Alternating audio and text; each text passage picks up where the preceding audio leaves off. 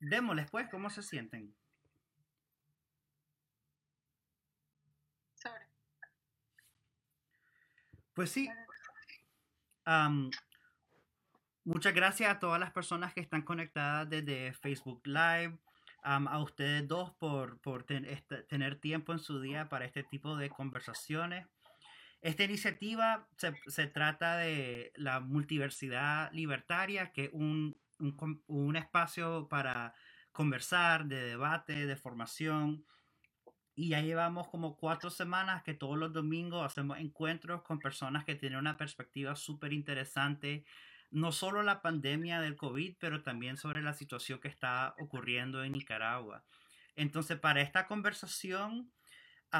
invité a través de colaboraciones y conversaciones con Alternativa Anticapitalista para hablar sobre su propuesta, su crítica al capitalismo, su crítica a la situación en Nicaragua y para ver qué nos espera Vamos a estar conversando por aproximadamente 40 minutos y por supuesto cualquier cualquier pregunta que tengan ah, las pueden la pueden escribir en el Facebook y en, el Facebook y la vamos a contestar entonces vamos a comenzar. Muchas gracias a ustedes dos. Y la primera pregunta, pues, solo para romper el hielo un poquito, es ustedes si se quieren introducir un poquito o si quieren comenzar a hablarnos sobre qué es la alternativa anticapitalista. Bueno, gracias por el espacio y gracias a todas las personas que están conectadas y que están compartiendo también este en vivo. Alternativa Anticapitalista es una plataforma política que eh, tiene como objetivo principal empoderar a las bases juveniles, digamos, y de vanguardia, eh, empoderarlas a través de la discusión y la formación política, impulsar procesos asamblearios, impulsar eh, procesos de intercambio de opiniones para dar la batalla de las ideas y desmontar un montón de narrativas que retrasan los procesos de organización popular en Nicaragua. Alternativa Anticapitalista se posiciona en principio como una plataforma en contra de la dictadura, de resistencia en contra de la dictadura, pero también en contra de los aliados que sostienen el modelo de la dictadura. Y hablamos de la élite económica, de los grandes poderes eh, y en, su efecto de los empresarios más visibles eh, en la palestra de opinión pública. Entonces, Alternativa Anticapitalista se, se postula eh, como eso, como una alternativa frente a la hegemonía de las élites políticas y de las élites económicas que eh, combaten de forma reaccionaria eh, las múltiples formas de organización popular, social, comunal y territorial en Nicaragua y eh, que nosotros queremos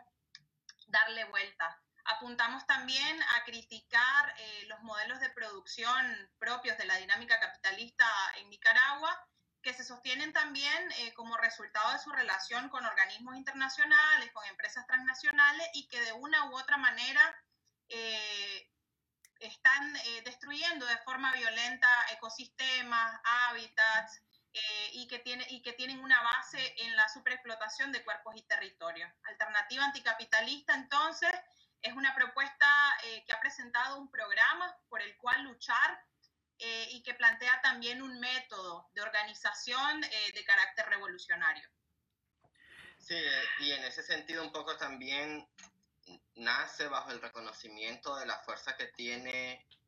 la población. Eh, Abril, digamos que es el ejemplo más reciente que tenemos en Nicaragua de cómo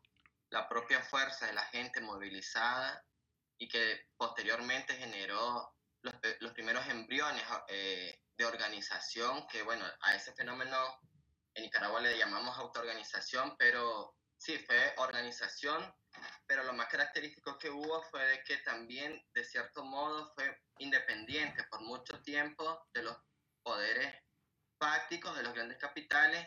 y eso se demostró, digamos, de cierto modo, eh, la producción nacional se detuvo, digamos, en ese proceso hasta el más del 85%, pero a pesar de ello, gracias a la organización, gracias a los métodos populares de lucha, a los métodos de autodefensa, eh, la población, por ejemplo, no sufrió hambre, digamos, no podemos decir que hubo falta de alimentos porque la organización que se gestó se encargó, digamos, de poder garantizar estas cuestiones mínimas. Un poco también fue el resultado de la organización que se generó a partir de las redes de solidaridad alrededor de los tranques, de los atrincheramientos, como un montón de juventudes, un montón de personas se organizaron entre sí, entre sus familias, entre sus amigos y entre ellos eh, gestionaron todas las, las, ayudas necesarias. Entonces, un poco queremos rescatar eso, la independencia, organizarse independientemente de las cúpulas empresariales bajo una lógica de también de eh, autonomía económica para poder tener una autonomía política que nos permita, digamos, desarrollar un programa profundo y una organización,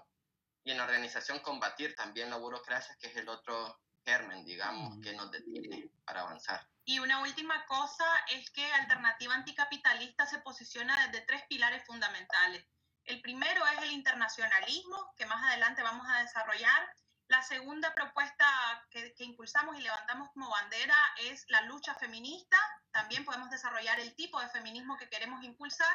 Y en tercer eh, momento tenemos eh, la defensa de la ecología, el medio ambiente y los distintos ecosistemas, los tres pilares desde una mirada anticapitalista, es decir, eh, en contra de los grandes poderes. Sí, exactamente, me, me encanta todo lo que están diciendo. Creo que cuando surgió la alternativa y lo comencé a leer en las redes sociales fue bien refrescante conocer que tenemos apoyo desde, desde una izquierda anticapitalista en contra de Ortega. Creo que mucha gente en Nicaragua no asume que el orteguismo es, es socialista y que el orteguismo es, es, popular y que el orteguismo es, tiene la hegemonía de lo que es la izquierda. Entonces, bastante de mi trabajo personalmente ha sido reclamar esta izquierda y reconocer cómo el orteguismo es una contradicción en sí de todo lo que se, se, cómo se posiciona cuando de raíz tiene, tiene una respuesta bien capitalista a todo. Y eso lo podemos ver en su relación con empresa privada, pero también en su relación con, con los métodos extractivistas, con las maquilas y todo eso. Entonces me encanta que desde su origen esta alternativa se posiciona en contra del capital y vamos a hablar, y tenemos bastante tiempo para hablar de, sus pilares y todo eso, pero quiero para las personas que están tal vez en esta conversación que quieran saber un poquito más sobre por qué anticapitalista y cómo el capitalismo en Nicaragua, si queremos hablar un poquito de cuáles, en su, opinión, cuáles son las principales contradicciones del capitalismo en Nicaragua o por qué es malo. Principal contradicción del capitalismo es que está impulsada por un gobierno que en su narrativa, como lo explicabas vos, se posiciona desde el socialismo y, una supuesta falsa mirada de izquierda pero el orteguismo no se puede entender eh, sin pensarlo desde su relación con la empresa privada y con estos modelos de superexplotación de cuerpos, de territorio, al servicio de la ganancia privada de una, de una clase, de una casta privilegiada que utiliza toda la, la superestructura para eh, naturalizar estas desigualdades y para naturalizar estas falsas conciencias. Entonces, el capitalismo, digamos, en Nicaragua es eh, una contradicción en sí misma porque no, no, responde a las necesidades reales de la, de la sociedad en general, de la sociedad en su conjunto, eh, y además porque eh, se ha utilizado la fuerza militar y se ha utilizado deliberadamente el terrorismo de Estado para imponer estos modelos de ajuste y de estos modelos de recorte de derechos. No nos olvidemos que las protestas de abril eh, después de Indio Maíz surgieron por, eh, la, por la reforma a la jubilación eh, que impuso el FMI y del cual Ortega es el mejor alumno. Entonces, otra de, las formas perversas que tiene el capitalismo de operar en Nicaragua, digamos, es la precarización de todas las condiciones laborales eh, no olvidemos que en Centroamérica, Nicaragua tiene los salarios más bajos eh, al servicio de las empresas multinacionales. Vos mencionaste las zonas francas, las maquilas, pero también eh, tenemos otras industrias extractivistas como la megaminería, el tema del tráfico de madera, eh, las formas de monocultivo, de palma africana, que vienen a destruir ecosistemas, que vienen a desplazar poblaciones, a desplazar militarmente poblaciones, digamos, que históricamente y ancestralmente han sido dueñas de esos territorios eh, y otra de las formas eh, brutales del capitalismo tiene que ver con la confiscación de la participación política de las juventudes y con la condena histórica eh, que nos han hecho a la miseria, a la pobreza, a la falta de educación y cómo esto influye también el modelo de asociación público-privada que ha impulsado el gobierno con las grandes élites en Nicaragua, influye también en los modelos, por ejemplo, de la universidad pública. ¿Quién decide el pensum de una universidad como la UNAM, por ejemplo, y al servicio de qué está? Y no sobre las universidades públicas. Recordemos hace dos años eh, la UCA, la Universidad Centroamericana, cerrando espacios como el Instituto de Historia de Nicaragua y Centroamérica, pues, o la carrera de Sociología, o la carrera de Trabajo Social, que tanta falta hacen en un contexto como, como el de ahora, ¿no? Entonces, ¿a qué responden esas políticas? ¿A qué responden esas dinámicas y desde dónde las estamos entendiendo? Y ahí otro punto que yo creo que es interesante, no creo de que Alternativa Anticapitalista sea la primera plataforma, digamos, que enarbore eh, la lucha anticapitalista. Eh, un ejemplo claro y concreto, digamos, fue la lucha que llevaron los trabajadores, las trabajadoras de los cañaverales de los Pelas, como eh, hace algunos años realizaron manifestaciones en frente del, del, del ingenio y para poder reclamar por condiciones mínimas de derechos laborales, o sea, tener el derecho a no morir por trabajar, a no contaminarte con agrotóxicos que son tan necesarios para la técnica del monocultivo, que es una técnica más del extractivismo, del modelo extractivista, que por un lado, que explota los territorios, contamina los territorios, eh, pero también hace lo mismo con los cuerpos en esos territorios. Los contamina, los explota y no tiene ninguna intención, digamos, en, en proteger la salud y la vida de, su, de, de los trabajadores porque su intención primera y última es la acumulación de grandes capitales. Eh, y nada, podemos ver esa contradicción también, cómo se manifiesta ahí, pero también cómo se manifiesta hoy al, en medio de una pandemia y que la mayor destilería que se encuentra en Nicaragua no se pone a la disposición absoluta para poder dar respuesta a las grandes necesidades que se generan en un país como Nicaragua en medio de una crisis sociosanitaria mundial, con la producción de alcohol o otras necesidades, pero que además ayuden a, a soportar, digamos, la realidad laboral que existe en Nicaragua, que por un lado el 70% de la población económicamente no está en eh, no, tiene trabajo formal y eso tiene una explicación también desde el capitalismo y eso tiene una salida desde el anticapitalismo que tal vez podríamos más adelante profundizar, pero quería dejar estas nociones en claro, ¿no? Desde Nicaragua. Sí, absolutamente. Creo que, que mencionaron bien, algo que no se habla mucho del capitalismo es que naturaliza ciertas relaciones sociales. Y creo que en cuestión del orteguismo tenemos una relación específica con sus instituciones públicas y también tenemos una, una relación específica con la empresa privada. Y creo que, que hay relaciones capitalistas adentro del, del orteguismo también. También creo que, que, una palabra súper importante que ha hecho el orteguismo es esto, esta cuestión de la privatización pero disfrazada de socialismo. En este sentido, donde se están privatizando más espacios, más recursos naturales, en nombre de un socialismo que solo beneficia a una cúpula política y a una cúpula económica. Entonces es súper interesante comenzar a analizar el capitalismo desde cómo Ortega centraliza, privatiza y explota a la población, a los recursos y a la economía.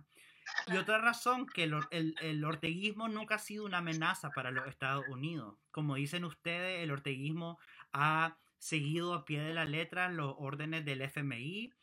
y ha más bien abierto las puertas para el negocio gringo para venir a explotar a las personas a este país por, por nuestros recursos naturales, pero también porque por el trabajo barato. También es súper interesante y que tal vez más adelante lo vamos a, hablar, esta cuestión de, las maquilas y los sindicatos y cómo el orteguismo ha privatizado el rol del sindicato, que en vez de ayudar al trabajador a, liberarse, a tener mejores condiciones de vida, más bien se han vuelto espacios de propaganda. Y esto nos abre un montón de cosas, pero quiero en nuestro siguiente paso especificar quién es la clase capitalista en Nicaragua, para recordarle a las personas que están escuchando y viendo esto de que, de que dentro de la cúpula orteguista hay ciertas tendencias capitalistas. Solo, esa es la, mi siguiente pregunta. Y también podemos hablar un poquito de la, de la posición del, del, COSEP y cómo se beneficia el, el COSEP del capitalismo y cómo se ha pronunciado desde abril del 2018. Sí, por un lado están, digamos, los capitalistas más reconocidos, lo, que es fácil, digamos, de verlos porque, bueno, no tienen, no tienen reparo y, no dudan, digamos, nombrarse desde sus privilegios. Y están organizados, y están en el COSEP, y están en Faganic, y están en UPANIC, y están en AMSHAN, y están en Faganic, no sé si lo mencioné, pero bueno, eh, digamos, son estas organizaciones de grandes empresarios eh, algo curioso, digamos, esta pregunta también es de que cuando hay un rechazo, ¿no? En Nicaragua nosotros reconocemos que hay un rechazo cuando nosotros hablamos de anticapitalismo porque la gente suele relacionarlo con eh, los negocios de emprendedurismo, de, lo, relacionan con las pulperías, lo relacionan con la panadería, la fritanga, o sea, creen que, que cuando hablamos de anticapitalismo, estamos yendo contra los derechos de esas personas que están luchando para poder tener condiciones mínimas de sobrevivencia, porque ni siquiera hablemos de vivir. Eh, cuando nosotros hablamos de anticapitalismo nos queremos referir a los grandes capitales, a los capitales que concentran enormes sumas de dinero, a los capitales que tienen grandes latifundios, los capitales que controlan monopolios de producción o que también ante esa lógica van y depredan la naturaleza. Porque de algo que estamos convencidos es que si contamina, si destruye, no, puede ser considerado progreso. Un progreso,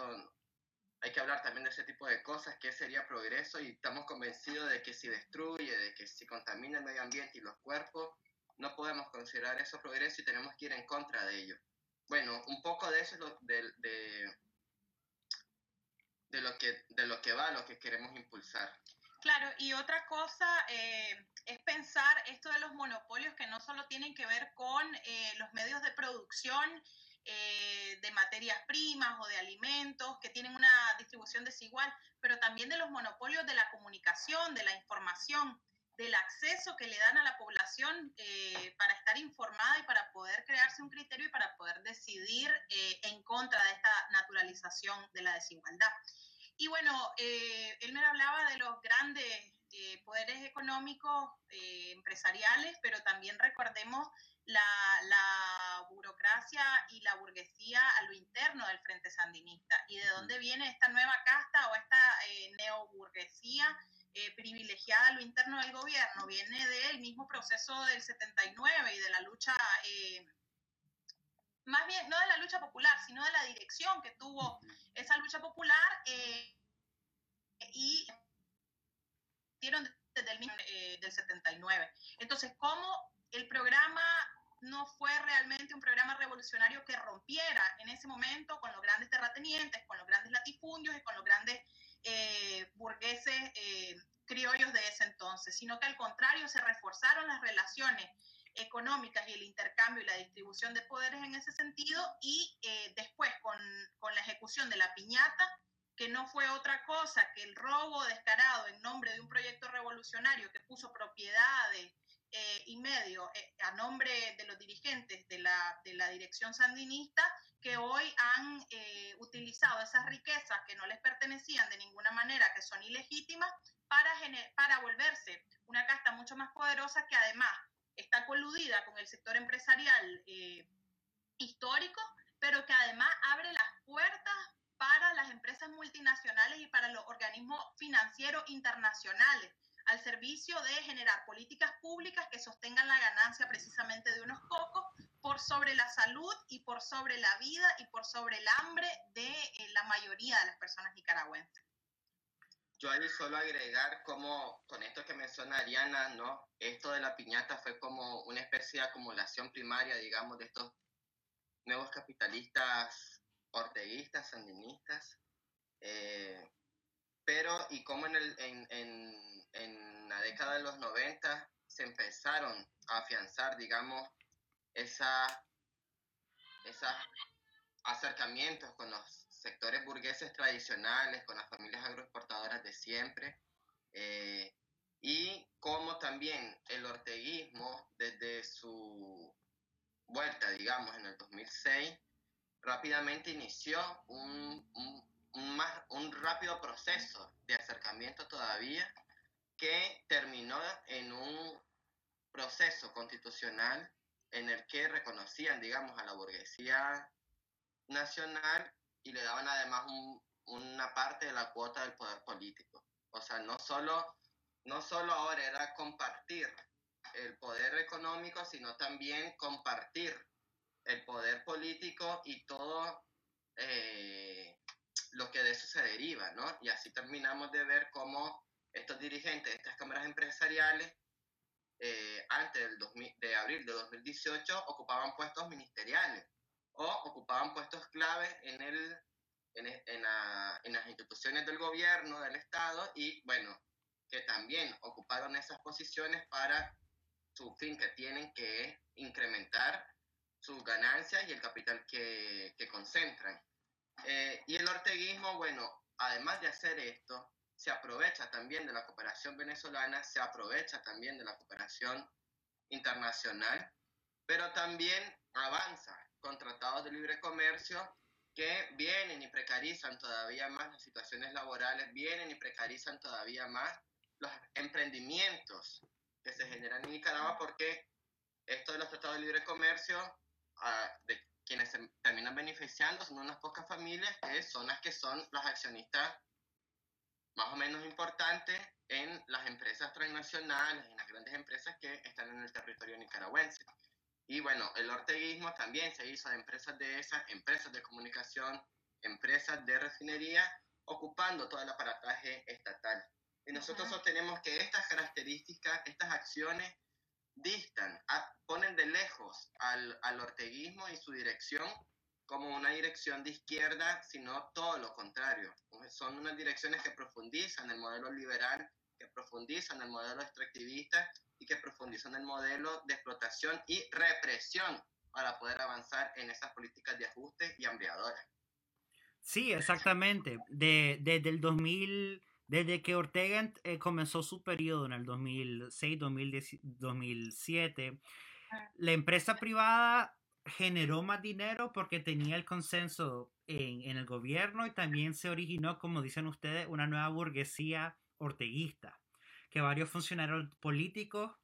al mezclar empresa con, con política, lograron cabildear en sus propios intereses. Y esa es una gran crítica al capitalismo cuando se combina con el gobierno. Más bien existe un socialismo para los ricos, un socialismo para los burgueses, porque tienen acceso a todo al Estado y tienen acceso a los bancos y tienen acceso a las leyes que pueden pacificar la resistencia, pero también logran como, como dicen ustedes, profundizar el extractivismo y profundizar la, la brecha económica. Entonces, es súper interesante también reconocer que en el primer comunicado público que hizo Ortega en el abril del 2018, en esa mesa había un, em, un empresario gringo de una maquila. Entonces, e, yo nunca olvido ese momento de cuando lo vi en la televisión, de que Ortega, al comunicarse el, 10, el 20 de abril o el 19 de abril o el, o el 21 de abril, lo hace para reconocer que los intereses económicos del gran capital van a estar protegidos por, la, por los policías y por los paramilitares, van a estar protegidos de esta insurrección.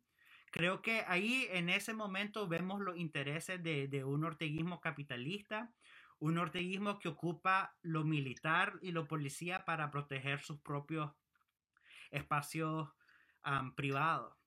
Y,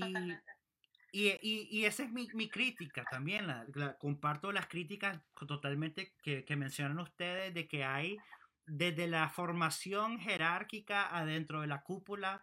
revolucionaria en los 80 ya hay tendencias capitalistas a, que, a querer centralizar bienes privados para mantener una hegemonía económica y política en la región. Pero lo más obvio es que el, el, nunca ha sido una amenaza para el capitalismo local ni para el COSEP. Más bien se dan de la mano. Y el COSEP también, aunque se pinte de, de que apoya a, al, al, al, pueblo, ha pacificado más de dos años de intentos de, paro laboral, de, paro nacional y ha más bien protegido sus propios intereses en Nicaragua. Sí, es importante que mencionas esto porque, bueno, yo no diría que el COSEP con su política, digamos, de paralizar la movilización y la insurrección popular haya pacificado el proceso. Me parece que muy por el contrario, lo que hizo fue generar condiciones para que la, la represión fuera más brutal y que se convirtiera realmente en masacre. Eh, me parece que esto que mencionabas de Ortega saliendo amparado por los grandes empresarios multinacionales eh, también da respuesta de cómo las grandes élites empresariales se adaptaron desde el primer momento de la insurrección popular, se adaptaron muy rápidamente a la correlación de fuerzas que estábamos generando desde las bases populares. Uh -huh. ¿Y por qué lo hicieron? Porque la revolución es permanente y porque saben que en un caso de que la movilización social al nivel masivo que salió en, en 2018, aún sin una dirección revolucionaria, aún sin un programa, aún sin una conciencia política clara ideológicamente posicionada, los empresarios sabían que si lográbamos tirar a la, a la, dictadura, que estuvimos a punto de hacerlo, hubo fuerza social de sobra, habían tranques, atrincheramiento, eh, comités de autodefensa, solidaridad organizada nacional e internacionalmente, sino autogobiernos, autogobiernos como el de Masaya, uh -huh. o sea, tremendas formas de autogestión y de la, de la práctica política eh, orgánica de, la, de, los individuos, pero que se transforma en, en una conciencia más comunitaria.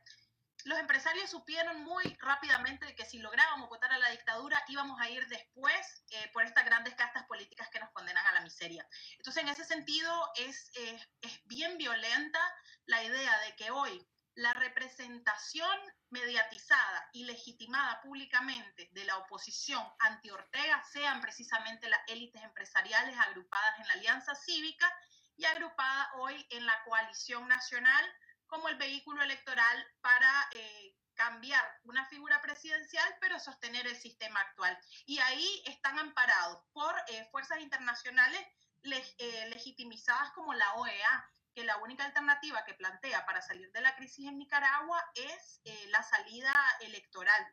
Uh -huh. Y nos quieren vender la idea de que el ejercicio democrático pasa por ir a, a, unas urnas que además van a estar militarizadas, porque no hay garantías de que ese proceso se dé en condiciones libres eh, y que Ortega en el, en el, en el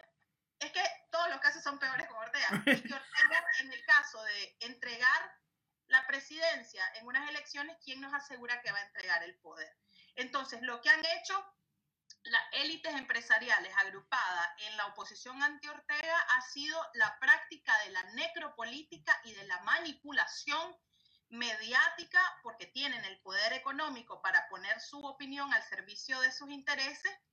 eh, y han maniatado la forma autónoma y la forma genuina de eh, representación y autogestión popular. Entonces nosotros nos posicionamos desde alternativa anticapitalista en contra de esa burocratización institucional de la resistencia social que invalida totalmente eh, la puesta en marcha de un proyecto antisistémico porque la oposición anti-Ortega no es una oposición antisistema,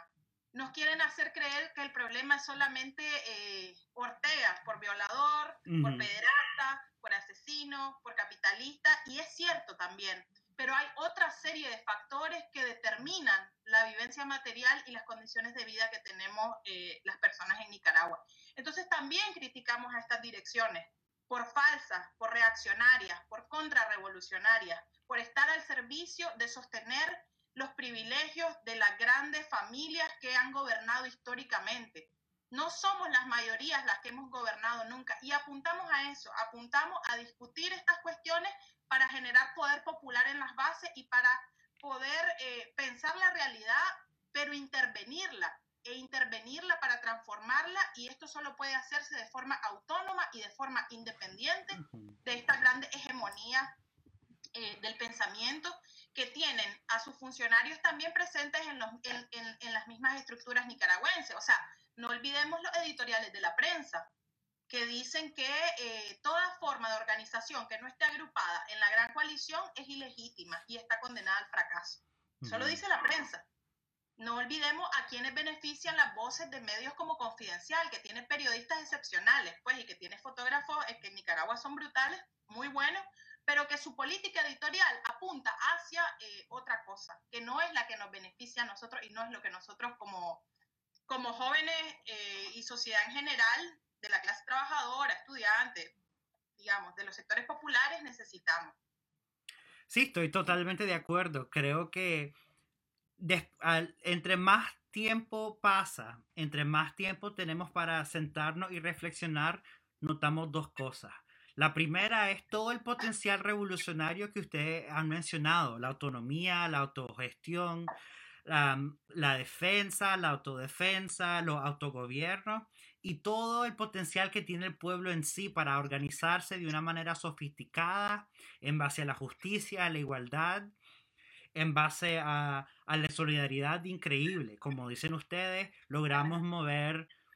tanto acopio, tanta medicina, tanta, tanto apoyo que logramos sostenernos a nivel nacional por, por varias semanas y eso es espectacular desde una posición como la nuestra. Pero al otro lado, estamos notando esta desatisfacción total con los supuestos liderazgos que están apuntando a las elecciones, como mencionan ustedes, pero también a proteger su nueva hegemonía y a sus intereses económicos. Y lo que más me, me defrauda es, es como nuestra imaginación política no nos permite pensar más allá de las elecciones, encima de todo lo que está pasando, pero ya desde mayo ya habían campañas electorales.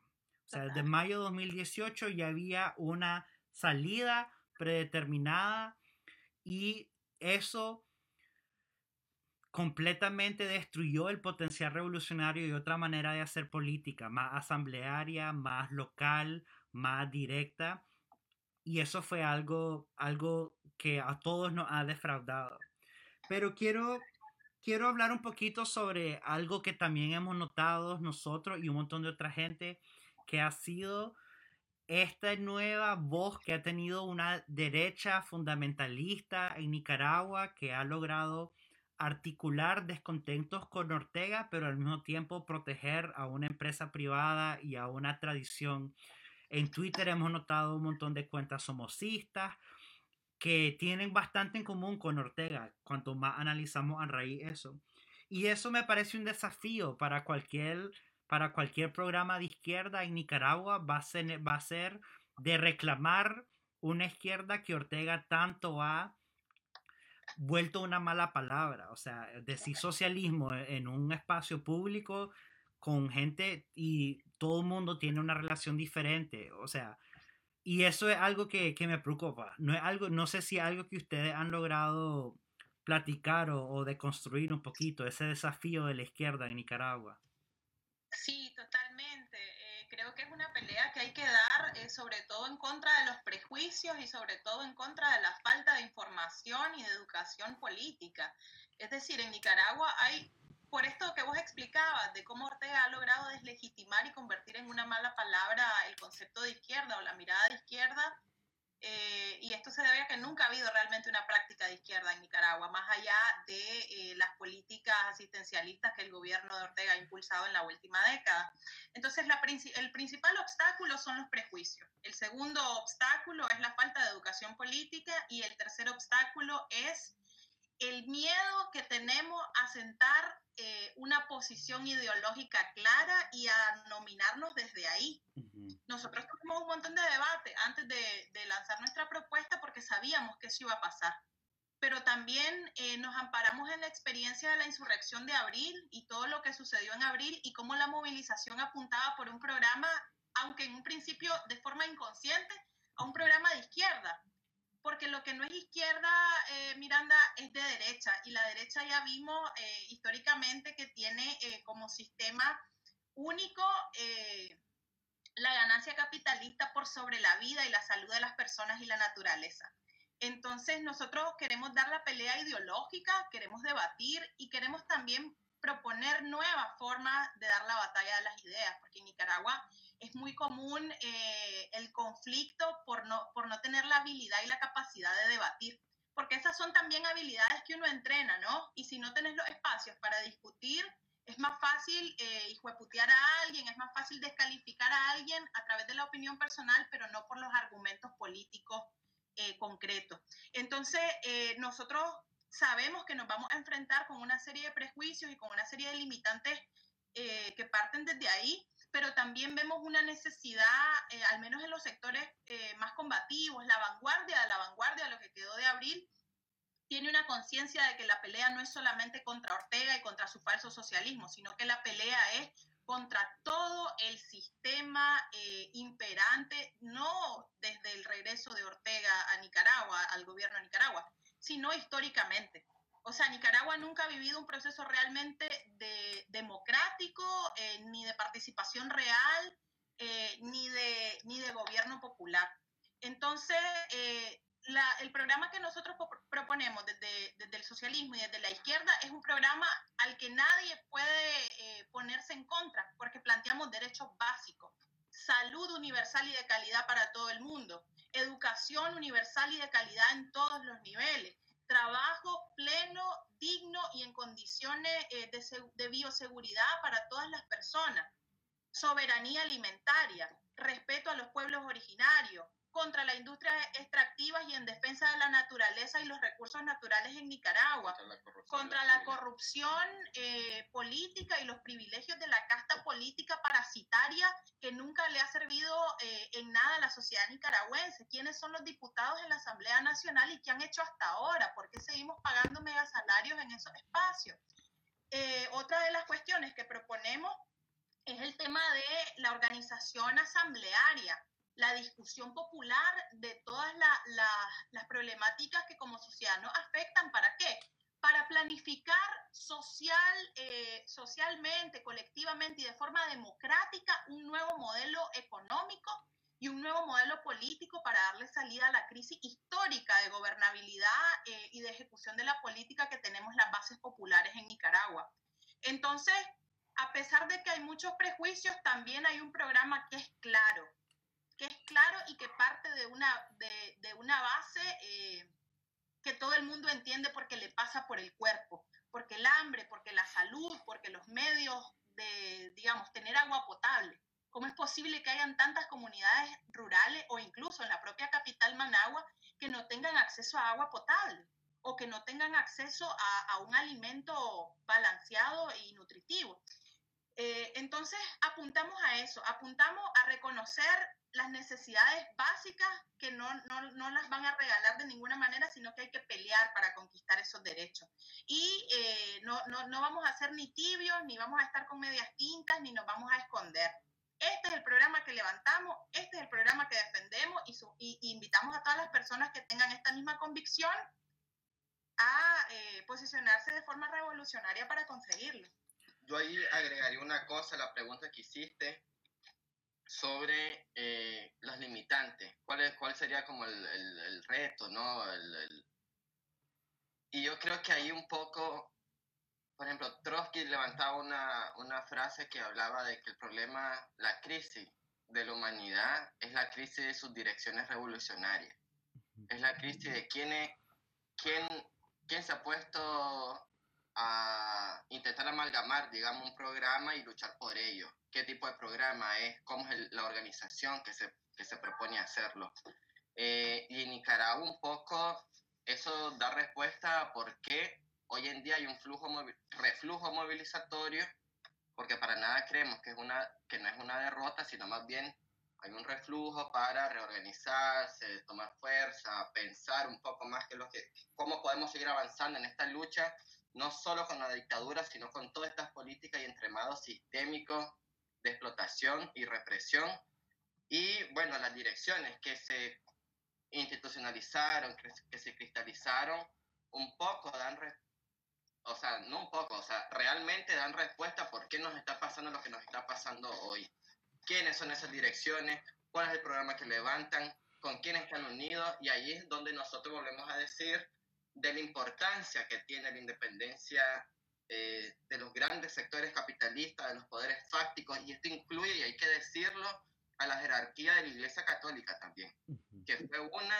que junto con el gobierno y junto con los sectores empresariales llamaron desesperadamente a un diálogo nacional para evitar de que el ascenso movilizatorio organizativo que había, contenerlo y hacerlo hacia atrás porque sabían que después podíamos venir contra ellos, como mencionaba Ariana. Es que son antiderechos. Claro, entonces, eso por un lado, las direcciones. ¿Qué lo, entonces, si el problema lo podemos resumir, porque fuerza hubo, fuerza hubo, eh, no, esto del 85% de la producción parada, no lo dije yo, esto no se me ocurrió a mí, ni a la Ariana, ni a Alternativa Anticapitalista, esto lo dice Michael Healy en una entrevista en Confidencial el 30 de mayo, hora antes del ataque a las marchas, las madres, que ya sabemos el resultado de antejos que eso tuvo, y en esa misma entrevista, ¿no? Dijo de que, que los productores ya estaban preparados para sacar los tranques y hacer las zanjas más profundas para apoyar, para apoyar esta presión enorme del pueblo. Es la fecha y yo sigo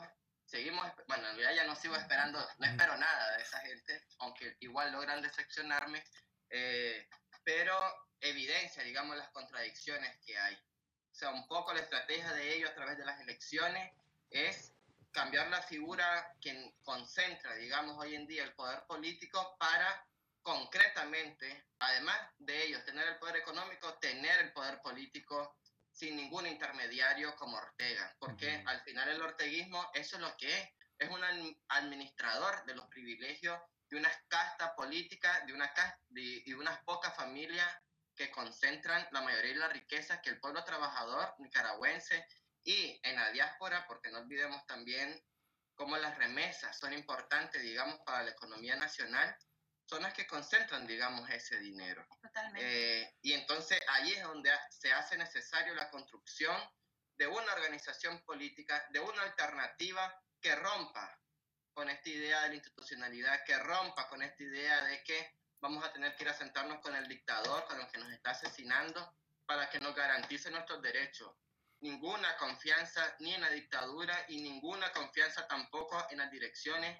que están junto con el gran capital ni en las direcciones que se han burocratizado. Hay que construir una alternativa y hay que construir una alternativa que sea con un programa anticapitalista. Y una última cosa, Miranda, y es que una de las otras limitaciones que tenemos para, para, posicionar nuestro programa es la resistencia a estas élites empresariales que también tienen eh, el poder y la hegemonía sobre las armas, ¿no? Entonces, en un Estado militarizado, con grupos paramilitares, con turbas que funcionan para defender a las grandes élites, hacen falta también nuevos modos de organización y de autodefensa. Y hay que reivindicar el modelo de autodefensa comunitaria y territorial que vimos en 2018, que fue satanizado y que fue criticado por un montón de gente, pero que en realidad responde a la necesidad de sobrevivir y a, la necesidad de hacerle frente a la violencia brutal que aplican eh, las grandes estructuras del poder para inmovilizar la resistencia popular. Entonces, en ese sentido, falta creatividad revolucionaria y falta creatividad en nuevas formas de organización desde, desde la clandestinidad eh, y desde también en un primer estadio de la formación política, porque solo en la medida en que tengamos una claridad y una orientación política concretas, en esa medida que vamos a poder trazar estrategias eh, para, para, impulsar un plan de acción y un plan de lucha que tanta falta hace ahora y que no podemos esperarlo de las burocracias institucionales que dicen representarnos, pero que son ilegítimas y que, y que son directamente enemigas de, nuestro de nuestros derechos. Sí, estoy totalmente de acuerdo con, con todo lo que han dicho. Parece, me, siempre me ha parecido necesario reconocer la necesidad de tener instituciones públicas, pero desprivatizarlas, en el sentido de que cómo se viera una institución pública que no, que, que, que se enfocara más en su servicio y en menos en su propaganda.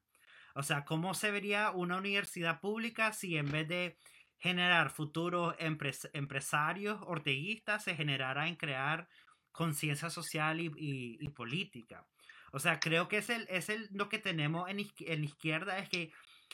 queremos un, un, un, un, instituciones públicas que realmente den, protejan a las personas, pero que completamente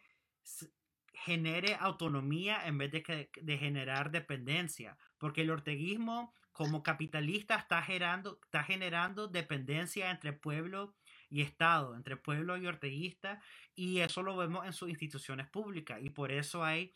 tanto odio al, al, al, a la palabra socialismo en Nicaragua, porque asumen que Ortega es la definición del socialismo. Y la otra cosa es que adentro del orteguismo en sí no hay debates con otra izquierda. El orteguismo no permite debates contra con otras corrientes izquierdistas en Latinoamérica. El orteguismo no permite formación o capacitación política real porque se dan cuenta de que el proyecto orteguista termina siendo un proyecto capitalista que, que beneficia a los pocos. Entonces es importante en cualquier programa es importante incluir esa necesidad de espacios de educación política para no recaer en un mesianismo y para no recaer en una dependencia ideológica o en una, en una jerarquía sagrada. O sea, si el orteguismo realmente fuera izquierda, harían mucho más en el nivel de educación política para tener estas conversaciones desde las múltiples izquierdas. Y para ir ya pensando en, en, un, en un tema importante que su, plata, que su alternativa propone, e, esta cuestión del internacionalismo que estaban hablando sobre las remesas también, y eso entra en el internacionalismo, creo yo. Pero si me pudieran hablar un poco sobre cómo se viera un internacionalismo a nivel sur, a nivel centroamericano, porque creo que también muchos de nosotros internacionalistas después de abril, varios de mis mejores amigos y amigas que fueron exiliados se volvieron internacionalistas en donde sea que fueron en Europa, en los Estados Unidos, en toda Sudamérica, en Costa Rica. El internacionalismo ha también, a través de los exiliados, ha dado un apoyo inmenso a Nicaragua a nivel global. O sea, hemos logrado quitar y desenmascarar la violencia del orteguismo a un nivel internacional.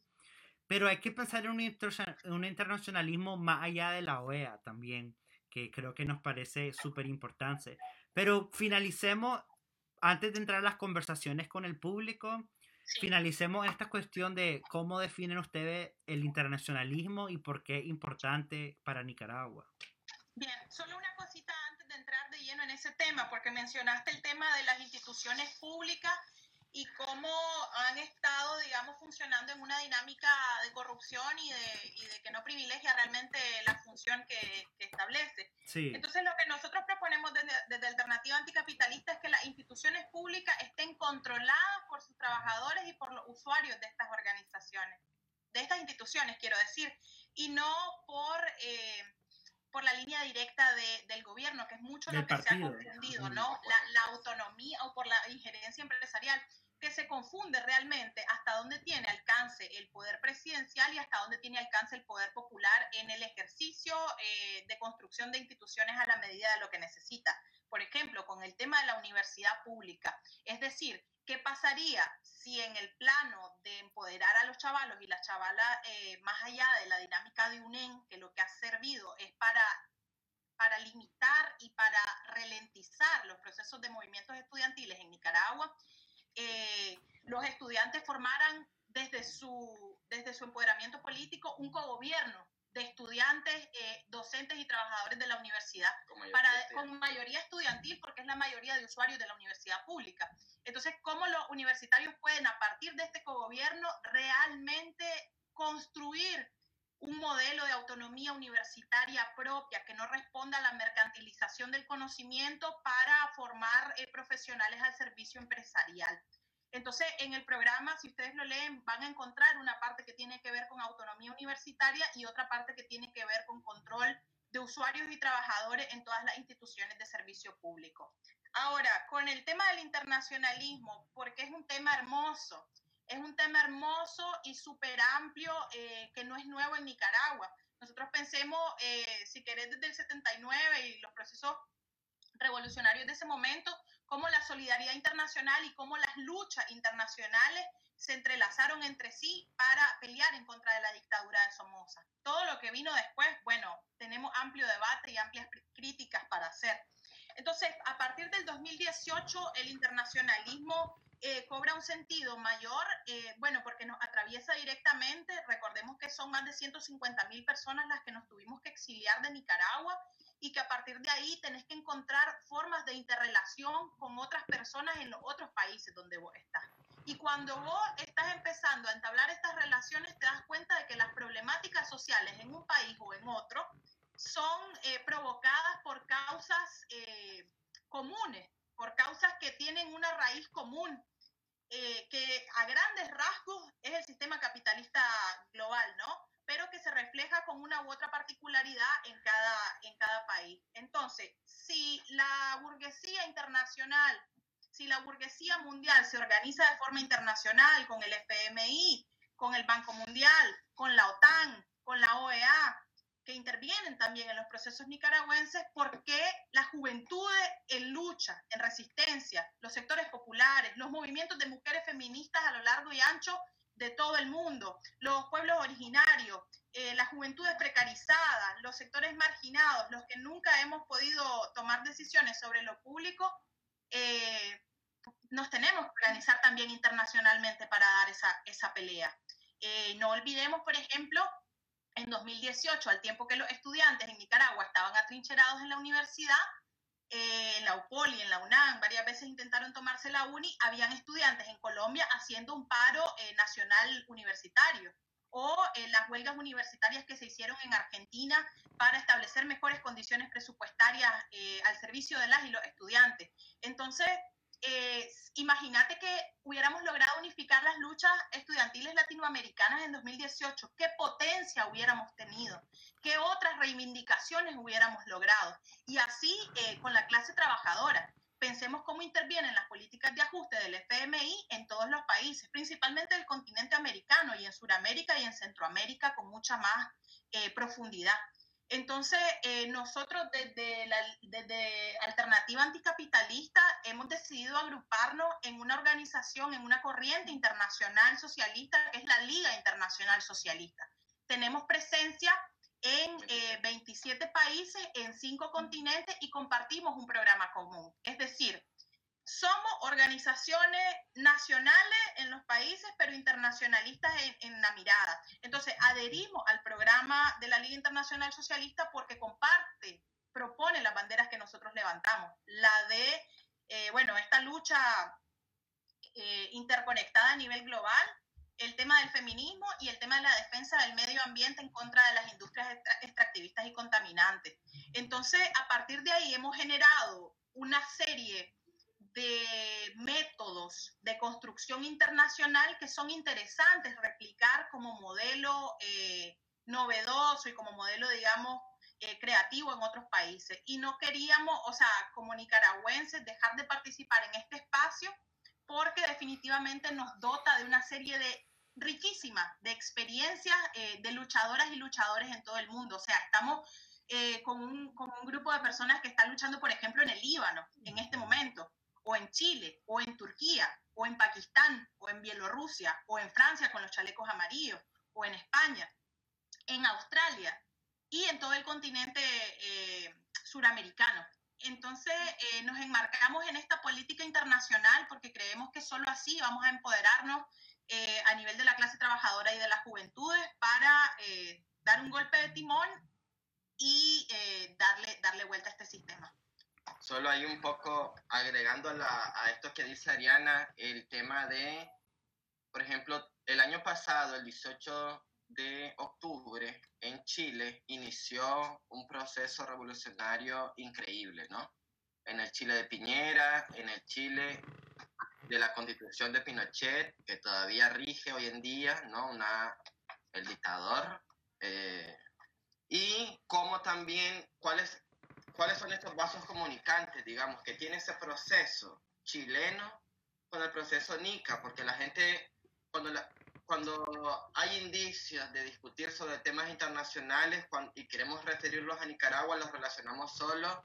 con Venezuela, con Cuba, con como que si ese es el espectro de acción único y exclusivo en el que se encuentra Nicaragua, sino todo lo contrario. Nicaragua se encuentra inmersa en un sistema mundo que es el sistema capitalista y actúa y tiene las mismas casi las mismas recetas en todos los territorios. Bueno, ahí el FMI, como mencionaba Ariana, es un, un actor particular porque, o sea, recordemos el 2013 en Nicaragua con Ocupains y cómo la política que estaba impulsando el Fondo Monetario Internacional de ajuste contra los jubilados, bueno, reaccionó, hubo un movimiento y el Estado también empezó a mostrar sus primeras eh, señas de terrorismo estatal ya en la ciudad. O sea, porque yo lo venía haciendo con los campesinos, yo lo venía haciendo con los, eh, los pueblos originarios, los pueblos indígenas, eh, con los campesinos, para avanzar sobre sus territorios y derechos, pero bueno, el FMI ha sido un actor que siempre está metido o normalmente está metido en los problemas nacionales que también suscitan grandes movilizaciones. Chile fue un ejemplo concreto y Piñera, para poder avanzar sobre esas políticas ajustadoras que inició con el aumento en el metro, un sistema de transporte que ocupa la población y es el más, uno de los más caros, el más caro de Latinoamérica y que los estudiantes ocupan para ir a, a sus escuelas que están privatizadas y que, los, y que las personas en general van a los sistemas, a los hospitales, donde para poder atenderte de algo tenés que enjaranarte, o los chavalos y las chavalas que van a las universidades y se tienen que eh, endeudar con bancos por 40 años para poder garantizarse una educación que debería ser un derecho irrestricto para cualquier persona que quiera ocuparlo. Entonces también nos da un poco de perspectiva y nos permite, en ese sentido, entonces nos permite cuestionar si Ortega en verdad es socialista o si en verdad está enmarcado en las lógicas del capitalismo y actúa en consecuencia a eso por qué Ortega se relaciona con el Fondo Monetario Internacional y el Fondo Monetario Internacional da visto bueno a la gestión económica del orteguismo con el empresariado y qué es lo que hace el Fondo Monetario en Colombia, qué es lo que hace el Fondo Monetario en Ecuador. Entonces un poco revisar esas lógicas y el, el internacionalismo te permite eso. Y habría como, podríamos hacer un montón de charlas para hablar sobre sobre... Y otra cosa que me gustaría mencionar con relación a esto de conectar las luchas a nivel eh, global es pensar, por ejemplo, en el movimiento feminista, en el movimiento de mujeres, y cómo la marea verde en esta nueva ola feminista tiene un impacto directo en las manifestaciones eh, feministas en Nicaragua, y cómo hay una nueva de chavalas, pero súper jóvenes, digamos, universitarias y no universitarias, que están reivindicando esta pelea por los derechos de género y los derechos de las mujeres trabajadoras. Entonces, por ejemplo, la pelea por el ni una menos frente a los homicidios, frente a la violencia de género, frente a la violencia machista que en Nicaragua tiene, eh, digamos, implicancias y, resultados que son tan nefastos, ¿no? Eh, y cómo se conecta esto con las luchas en México, con las luchas en Argentina, por el ni una menos, por el niñas no madres, por la educación sexual integral como un derecho, eh, digamos, de todas las personas para, para decidir sobre el propio cuerpo, por el aborto legal, seguro y gratuito en el hospital, eh, y cómo estas luchas también dan un marco de comprensión que se posiciona en contra del feminismo ONG de Nicaragua, que es un poco reformista y que es un poco también eh, tibio en el sentido de apostar por un modelo de reivindicación política del movimiento de mujeres y las disidencias en Nicaragua. ¿Por qué? Porque no es masiva la idea. Entonces nos da miedo o les da miedo a las ONG posicionarse de forma radical en torno a estos temas. Pero queremos hacer la salvedad de la vanguardia de mujeres feministas que están utilizando, en este caso en Nicaragua, el pañuelo morado y que tienen una necesidad también de conectarse y de verse reflejadas en eh, las luchas de otros países. Argentina es un emblema eh, de la ola verde feminista en todo el continente y creo que hay muchas experiencias que podemos debatir eh, porque tenemos mucho que aprender para, para nicaragüanizar también eso, esos métodos de resistencia y de lucha. Sí, estoy totalmente de acuerdo con, con la importancia de tener un análisis del sur global, de Latinoamérica, de Centroamérica, tener la capacidad de hacer conexiones con lo que está pasando en Brasil, conectar a Bolsonaro con Ortega, conectar la privatización de espacios, la minería. Y eso te permite tener un análisis más sofisticado, pero también te, te permite, como ustedes muy bien saben, es, es comenzar a crear redes de apoyo de, de, personas, de instituciones que, que te reconocen por tus problemas sociales en, en, tu país y logran conectarlo con lo que están pasando en sus propios países. Creo que cualquier exiliado sabe eso, de que se encuentra amigos en el camino de la defensa hacia la defensa de Nicaragua, pero hablando del, del, internacionalismo en un sentido centroamericano y atando esto un, un poquito con la pandemia, es sumamente importante reconocer que estamos entre Costa Rica y Honduras y Costa Rica con Alvarado y también con en, El Salvador con Bukele. O sea, es importante interconectar estas luchas entre estudiantes, porque también Costa Rica ha tenido un montón de movimientos estudiantiles importantísimos que sucedieron después de abril del 2018. Y también eh, las luchas contra las compañías mineras en Guatemala. O sea, hay que dejar de... Me gusta el internacionalismo porque rompe un poquito con un nacionalismo no fundado y un nacionalismo fundamentalista. Pues el internacionalismo te permite ver tus problemas en común con otros estudiantes, con otras mujeres, con otras comunidades. Y es lo que va a romper esta lógica de que sálvese quien pueda, de que yo solo me preocupo por lo que pasa adentro de mis frontera imaginaria y dejo a todo el mundo que haga lo que quiera. Y creo que esta pandemia está estamos notando la importancia de tener buena estructura a nivel centroamericana para colectivamente lograr enfrentar un problema como, como esta pandemia. Entonces, me parece súper interesante todo lo que están hablando. Hemos agregado los links de, de, de sus propuestas en, el en, en Twitter y en los comentarios de, de Facebook. Ahorita tenemos un poquito de, de, de leer un los comentarios. Tenemos, hemos tenido entre 25 y 30 personas viéndonos, que me parece súper importante.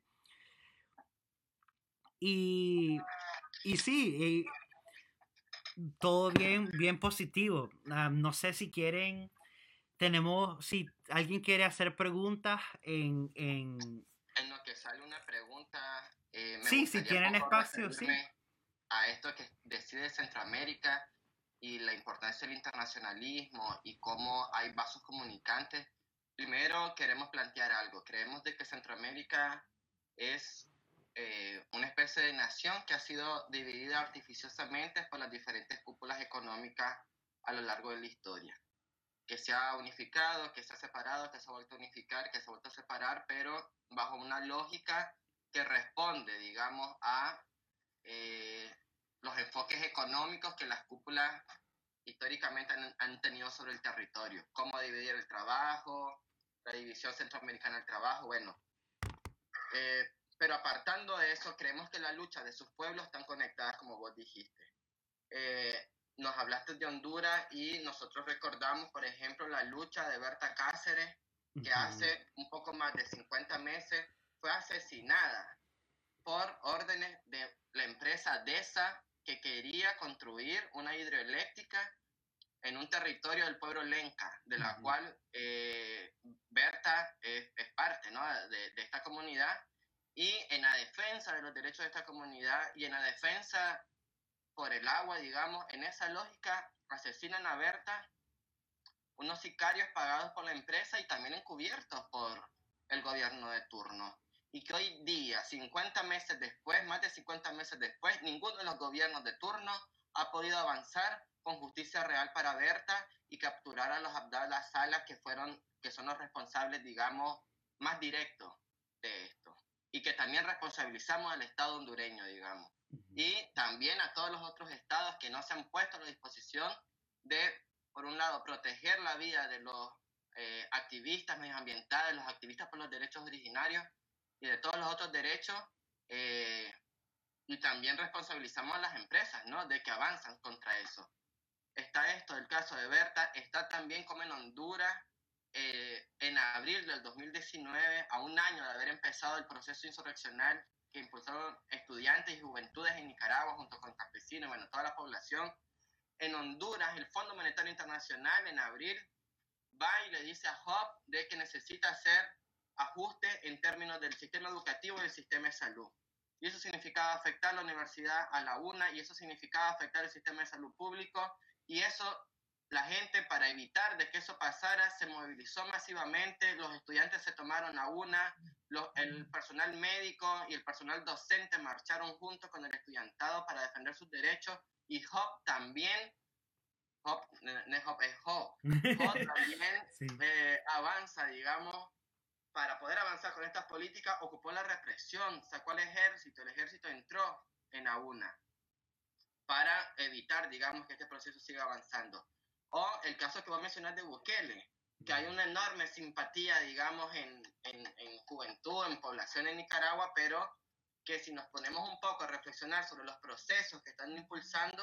miramos cómo, por ejemplo, esto, esto de los 300 dólares, que esto puede ser picante en, en, esta conversación, esperemos que así sea, a ver qué críticas salen, pero por ejemplo, esto de los 300 dólares no es más que pan para hoy, hambre para mañana, y además que no tenía ni siquiera las condiciones para garantizar un seguro y equitativo reparto de eso. Y no olvidamos, esto hay que remarcarlo, que esos 300 dólares salen de una deuda que estés contrayendo con el Fondo Monetario Internacional. Y el Fondo Monetario Internacional no le importa si nos morimos de coronavirus, si, si nos enfermamos en los cañaverales de los ingenios o si, nos, o si nos asesinan los empresarios por defender el derecho al agua de los pueblos originarios. Lo que les interesa es mantener los privilegios de una cúpula económica internacional, garantizándose a través de sus accionistas minoritarios nacionales. Eh, nada, un poco de esto es lo que nos ayuda el internacionalismo y cómo podemos conectar, digamos, estas luchas. Porque es necesario que nos conectemos porque ya los capitalistas están organizados internacionalmente, bueno, necesitamos dar ese paso. Sí, estoy totalmente de acuerdo, específicamente en, en el modelo de desarrollo del FMI y cómo privilegian esta, esta privatización y, y, y, entienden la justicia y la prosperidad en cuestión económica en vez de, de cuestión orgánicas y en base a, la autonomía. Tenemos una pregunta aquí en, en, Facebook si, si existe una lucha entre pobres en Nicaragua en la que le... Espérate, vamos a esperar. Lo siento, hay una... No, no. existe una lucha entre pobres en Nicaragua en la que las élites políticas y económicas sacan ventaja. O sea, creo que, el orteguismo ha, intentado coaptar cualquier movimiento popular y lo ha querido volver en un... ha querido volver la conversación una conversación de elecciones. O sea, cualquier partido político como el PLC que estaba, llegaba a las marchas e intentaba sacar su bandera, ha querido coaptar las luchas populares para su propia ventaja. Sí, a mí me parece que, digamos, las grandes estructuras, los medios de comunicación, la élite y toda esta gente lo que ha hecho es atomizar a los grupos populares, a los sectores obreros, a, los sectores empobrecidos, eh, para que olviden que la pelea unitaria es una pelea de clase. Es una pelea de clase, o sea, que no hay motivos para pelearnos por, eh, no sé, porque uno tuvo un bono y a otro le dieron tres láminas de zinc y a otro le dieron un chancho y una gallina sino eh, para tomar la conciencia de que somos la mayoría y de que hay una minoría privilegiada que se aprovecha de nuestra discordia y de nuestras difusas diferencias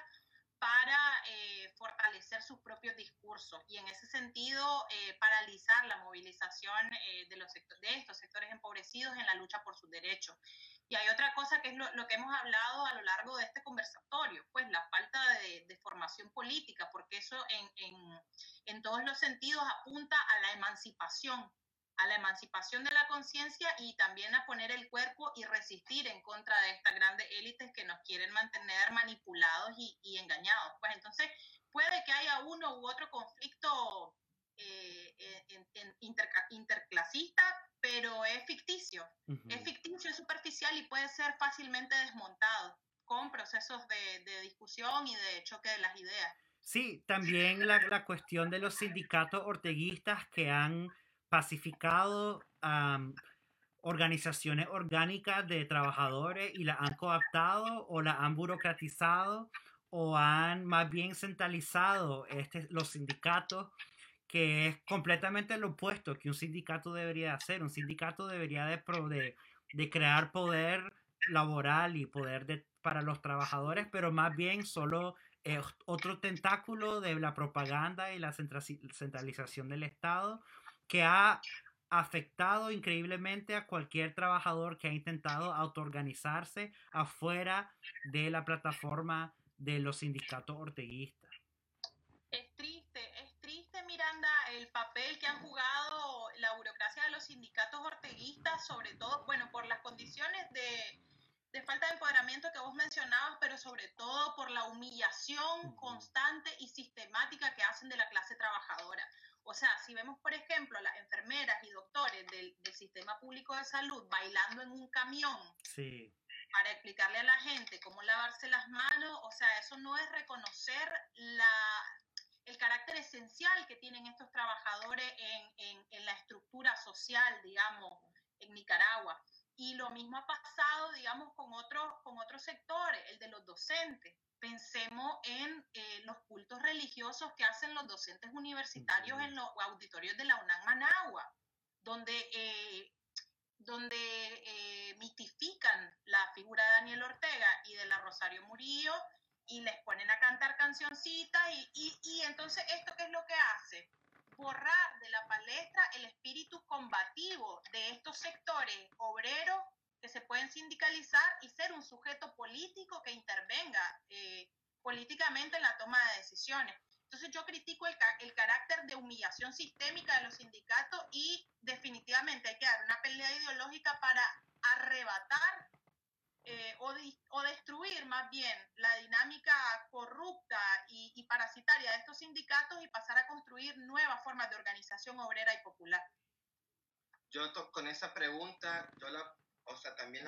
para aterrizarlo algo concreto, algo que hayamos vivido y que podamos recordar recientemente, un ejemplo concreto es el diálogo nacional, eh, de cómo eh, las élites se aprovechan, digamos, de los procesos movilizatorios y de luchas que la gente desencadena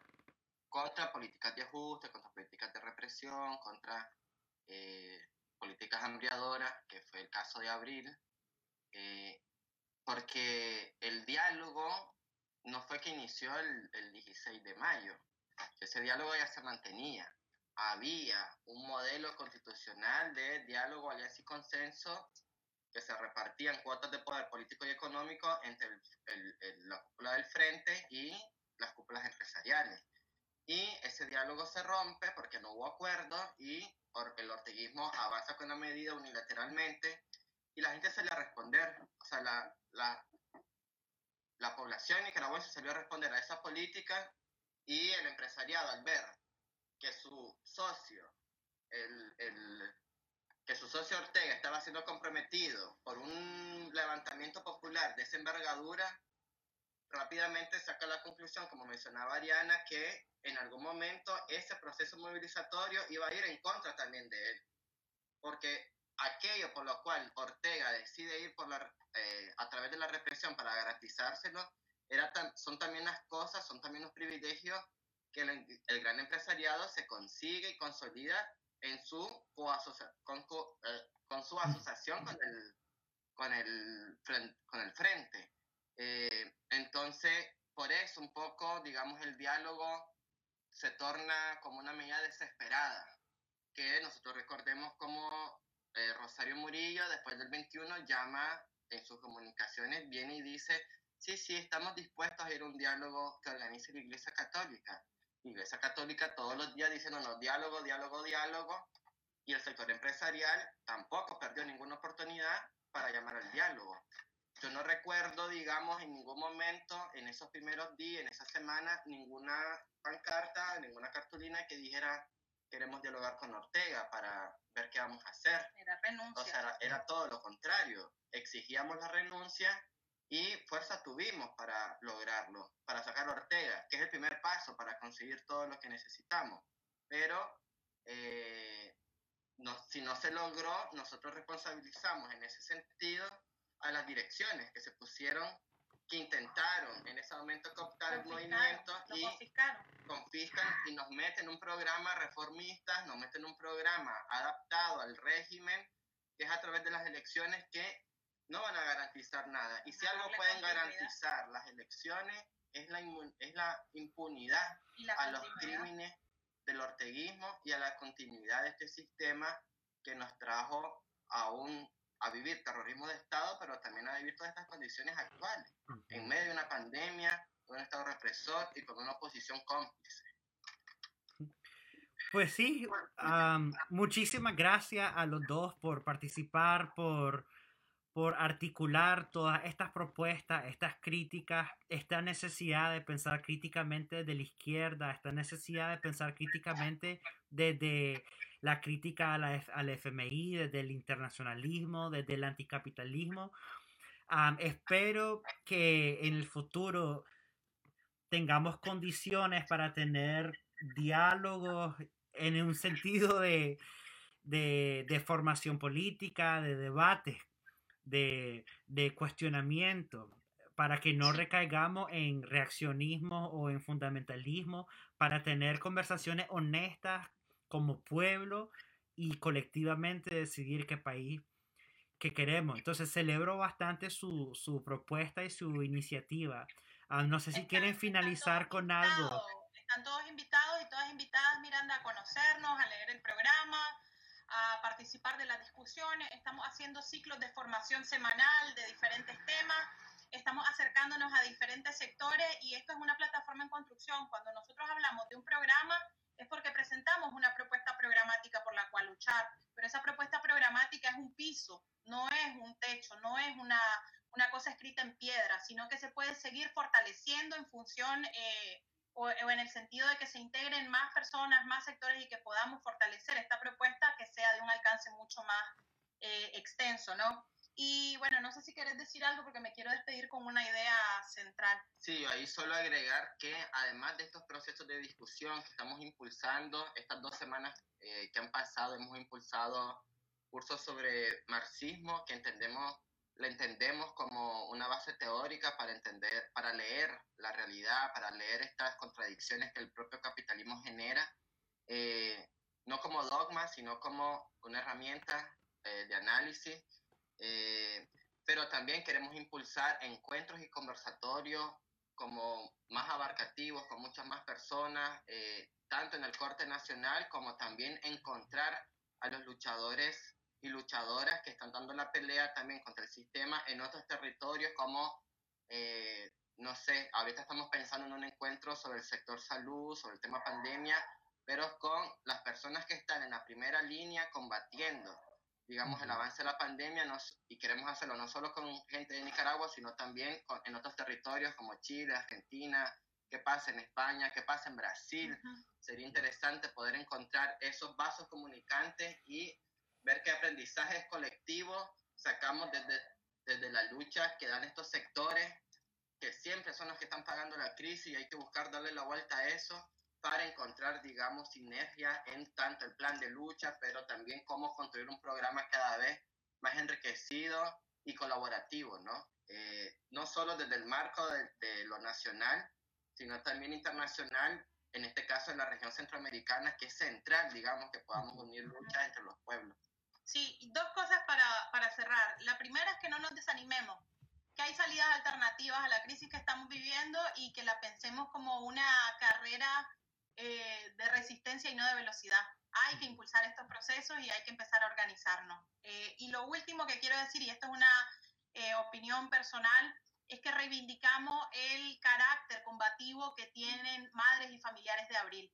porque a estas alturas ha sido uno de los pocos movimientos que no ha vendido su lucha y que no ha dejado que se confisque su bandera. Y queremos reivindicar su espíritu combativo porque no creemos que Madres de Abril sean un sujeto eh, víctima testimonial que solo sirve para legitimar un discurso, eh, digamos, de una falsa justicia, sino que en sí mismas se posicionan como un actor político central de cara a un próximo proceso de no impunidad, de justicia, de esclarecimiento de la verdad, de juicio y castigo a los criminales, a los asesinos, a los genocidas del proceso insurreccional de abril eh, y los meses siguientes en Nicaragua,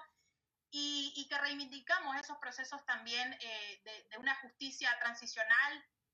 y de una justicia que apunte a que estas cosas no vuelvan a suceder. Y en ese sentido quiero recordar que el 10 de mayo de 2018, un día como hoy, hace dos años, fue asesinado Jimmy Parajón.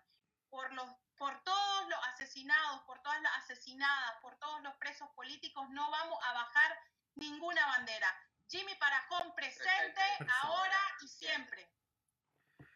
Muchísimas gracias por su tiempo, por, por todo y fijo los vamos a invitar a, a otra segunda conversación para seguir avanzando todas estas propuestas y esta necesidad de formación y les deseo la mejor suerte en sus familiares, sus comunidades y, y todo. Y sí, muchísimas gracias.